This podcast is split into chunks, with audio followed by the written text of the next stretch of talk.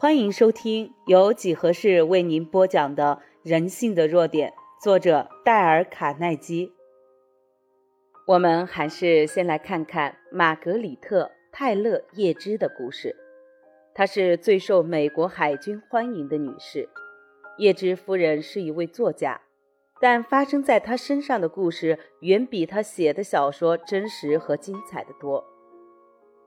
故事发生在日本偷袭珍珠港的当天早晨。叶芝夫人由于心脏病的缘故，一年多来卧病在床，每天有二十二个小时得在床上度过。她能走的最长的路是由房间到花园去晒太阳。即便如此，他还是得靠女佣扶着才能走到花园。他讲述道：“我当时认为自己的下半生就这样瘫痪在床上了。假若不是日军偷袭珍珠港，我就几乎不可能再次真正的投入到生活的怀抱。轰炸开始时一片混乱，一枚炸弹正好落在我家旁边，我被震倒了床下。”军队派汽车接军属的妻儿到学校躲避。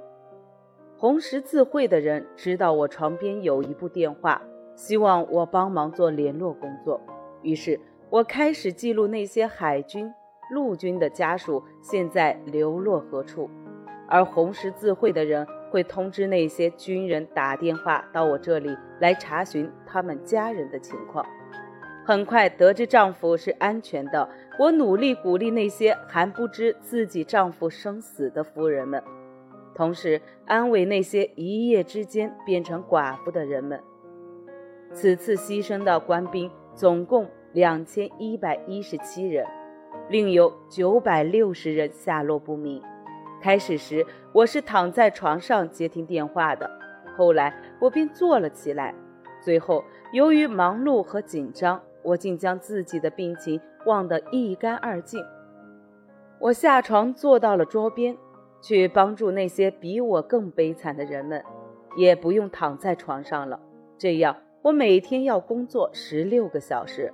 后来我发现，要不是日本偷袭珍珠港，可能我的下半生都要在床上虚度了。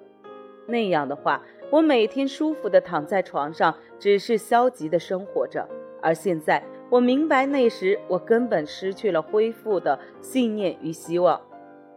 日军偷袭珍珠港是美国历史上的惨剧，然而对我而言却是改变一生的一件大事。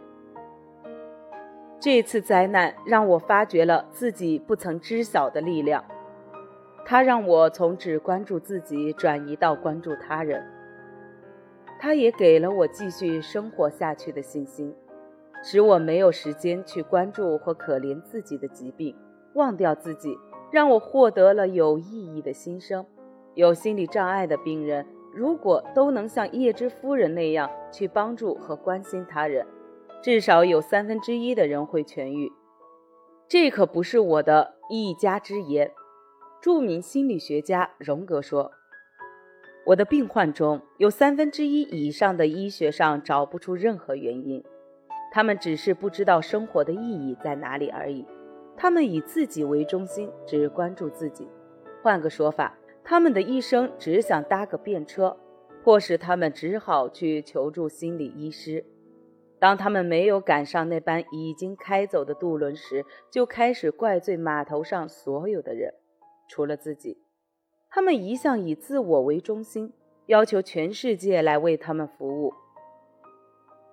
你现在没准儿会说，这些事儿有什么可大惊小怪的？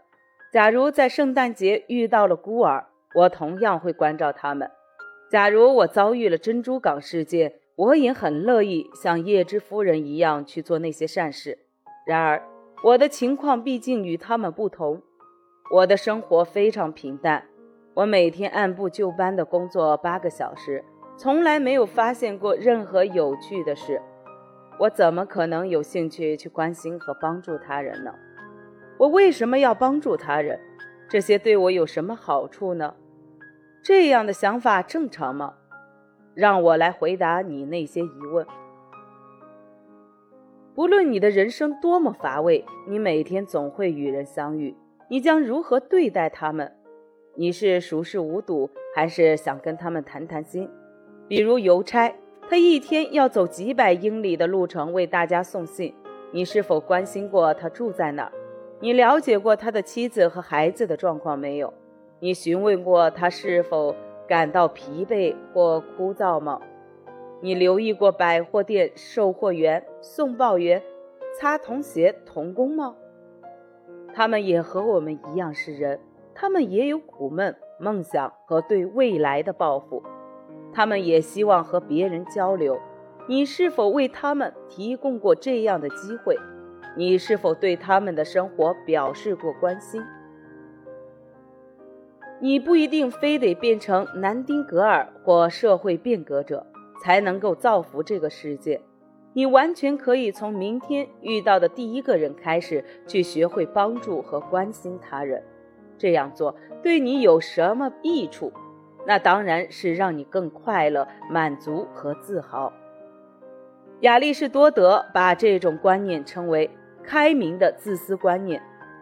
宗教学者佐罗斯特拉说：“对别人好不是压力，而应该被看成是一种享受，因为它能够帮你健康快乐。”富兰克林说的更简单。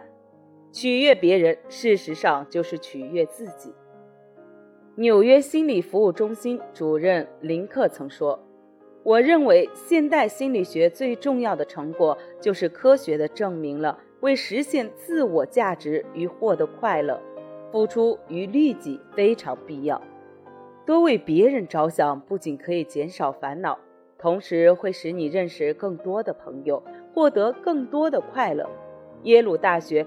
威廉·菲尔普斯教授曾对我说：“不论是到饭店、理发店或商店时，都会和我遇到的那些人交谈。我要让他们感到他们是受人敬重的人，而不是一台机器上的工具。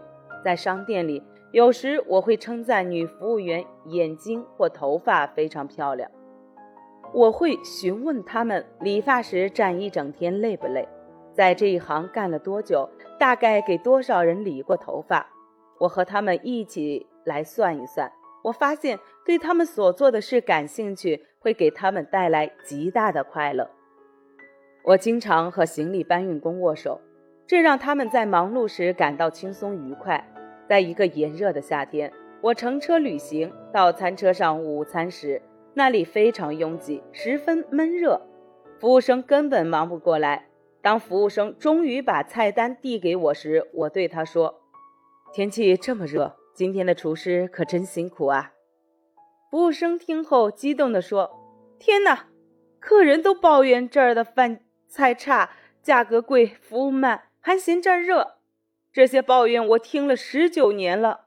你是唯一一位对厨师表示过理解的客人。我祈求能有更多的客人像您一样。”只因为我对厨师的工作表示了认同，服务生就感到非常满足。可见，人所期待的不过是人们对自己的认同与关注。有时我在路上散步时，遇到有人带狗出来，我总会夸他的狗漂亮。当我回头看时，经常看到那人欣慰地抚摸着自己的狗。我的赞美让他更加喜爱自己的狗。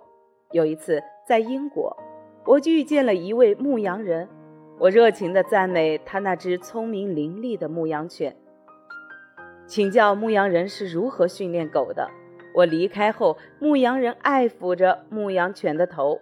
有人对牧羊人的狗感兴趣，牧羊人会很开心，那只牧羊犬也很开心。我自己也是。试想一下，一个常跟搬运工握手。又能对厨子表示同情的人，或是常称赞别人的狗有多棒的人，你能想象他们会终日愁眉不展，需要心理医师吗？你一定想象不出吧。有一句中国谚语说：“送花者手留余香。”当然，你有选择的自由，你可以照着自己的意思去做。不过，如果你是正确的，那么所有古圣先贤，耶稣。孔子、柏拉图、亚里士多德、苏格拉底等等都错了。也许你对宗教大师有反感，对宗教领袖不感兴趣。那么，让我来举几个无神论者的例子。首先是剑桥大学的浩斯曼教授，他是一位著名的学者。一九三六年，他在剑桥大学发表《诗的表象与实质》的演说中说道：“耶稣曾说，为我的事业付出牺牲的人们将获得永生，这是真理，也是最高贵的品质。”以前。我们是从牧师那里听到这句话，但郝斯曼教授却是一位无神论者，同时他还是一位悲观主义者。他依然告诉我们，一个自私自利的人不可能走向圆满的人生。事实上，只有忘我的为他人服务中，才能更充分地享受生活的乐趣。如果那也不能打动你，我们再来看看。二十世纪最杰出的美国无神论者西奥多·德莱萨，德莱萨把所有的宗教都看成神话，而人生只是一出傻瓜说的故事，没有任何意义。德莱萨却遵循耶稣的一个道理：服务他人。德莱塞说过。如果人想在自己的人生中得到任何快乐，就不能只想到自己，而应为他人着想，因为快乐来自于你为别人，别人为你。如果我们真要像德莱塞所说，帮助别人过得更好，我们就应该立即行动，不要再浪费时间。这条道路我只经过一次，如果我能行任何善事，请让我现在就做，不要让我拖延。也不要让我轻视，因为我再也不能回到这条道路，忘却自己，多对别人感兴趣，每天做一件能带给他人喜悦的事情。本集已播完，欢迎您的订阅，下集更精彩。